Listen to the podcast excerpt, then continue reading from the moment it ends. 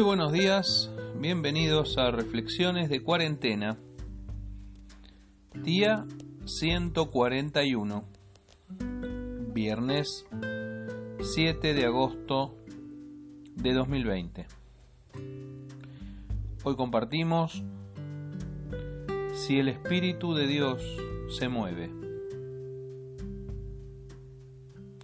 Y la tierra estaba desordenada y vacía y las tinieblas estaban sobre la faz del abismo, y el Espíritu de Dios se movía sobre la faz de las aguas.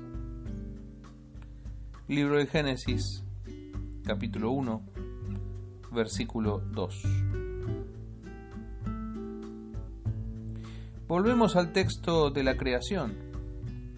Retrocedemos al segundo versículo del Génesis, allí donde nada había, pero el Espíritu de Dios ya se estaba moviendo sobre las aguas. En medio del caos inicial, el Espíritu se movía creativamente. Hay alguien presente en la Biblia de principio a fin. Es el Espíritu Santo de Dios, la tercera persona de la Trinidad. De él sabemos que no está quieto, se mueve, sopla y nadie sabe de dónde viene.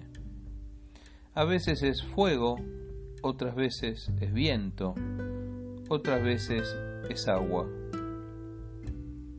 Lenguas de fuego en Pentecostés, viento recio que ruge con poder, ríos de agua viva que descienden del trono de Dios. El viento sopla y nadie sabe de dónde viene ni a dónde va. Así es el Espíritu Santo, dijo Jesús. Hay una fuerza de Dios que se mueve en este mundo, que acompaña a los buenos, que frena a los malos, que bendice a los mansos, que levanta a los caídos. Es una fuerza que llena las vidas. Sean llenos del Espíritu, fue el consejo del apóstol Pablo. Consuela al dolido, vivifica al moribundo, sostiene a los suyos. Oficialmente hace su aparición en la historia en el capítulo 2 del libro de los Hechos de los Apóstoles. Pero antes fue paloma en el río Jordán para descender sobre el Hijo amado y confirmar que era Él, aquel que había de venir. Y aún antes, si leemos bien, podemos rastrear sus pasos por todo el Antiguo Testamento, inquietando a la ofrenda de Abel, motivando a la fe de Abraham, llamando a Moisés desde la zarza ardiente, abriendo el mar rojo para liberar a su pueblo, guiando a Israel en el desierto dándole a Josué coraje y a Sansón la fuerza descomunal cuando su pelo volvió a crecer, guiando la piedra del joven David que impactó en la frente del gigante, dándole palabra a los profetas para llamar al arrepentimiento, obrando milagros en los momentos más cruciales inspirando una y otra vez un avivamiento en medio de sus hijos. ¿Y nosotros creemos acaso que el Espíritu Santo se quedó quieto? ¿Y tal vez pensaste que la cuarentena lo encerró?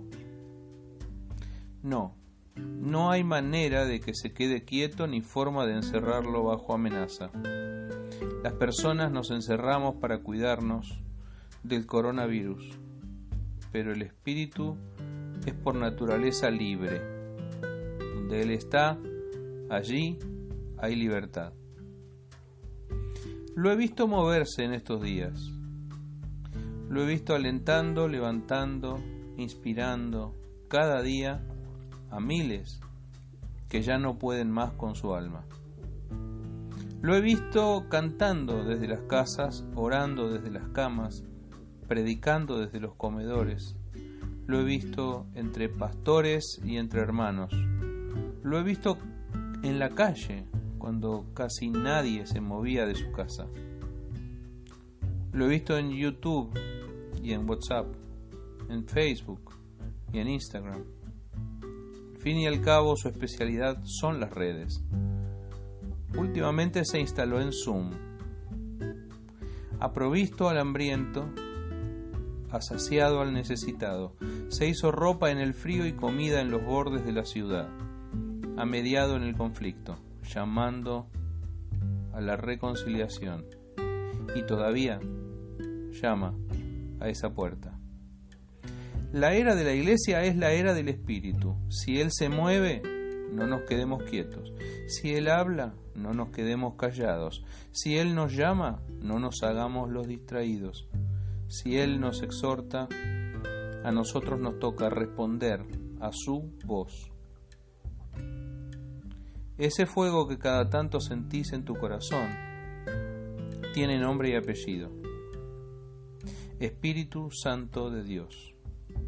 Si el Espíritu de Dios se mueve dentro de tu corazón, déjalo que se mueva. Para lo natural estamos nosotros, para lo sobrenatural está Él. Su presencia es señal de que la obra de Dios entre los seres humanos está viva y que algo que nosotros no podemos hacer, Dios lo va a llevar a cabo en el poder de su Santo Espíritu. Que Dios te bendiga.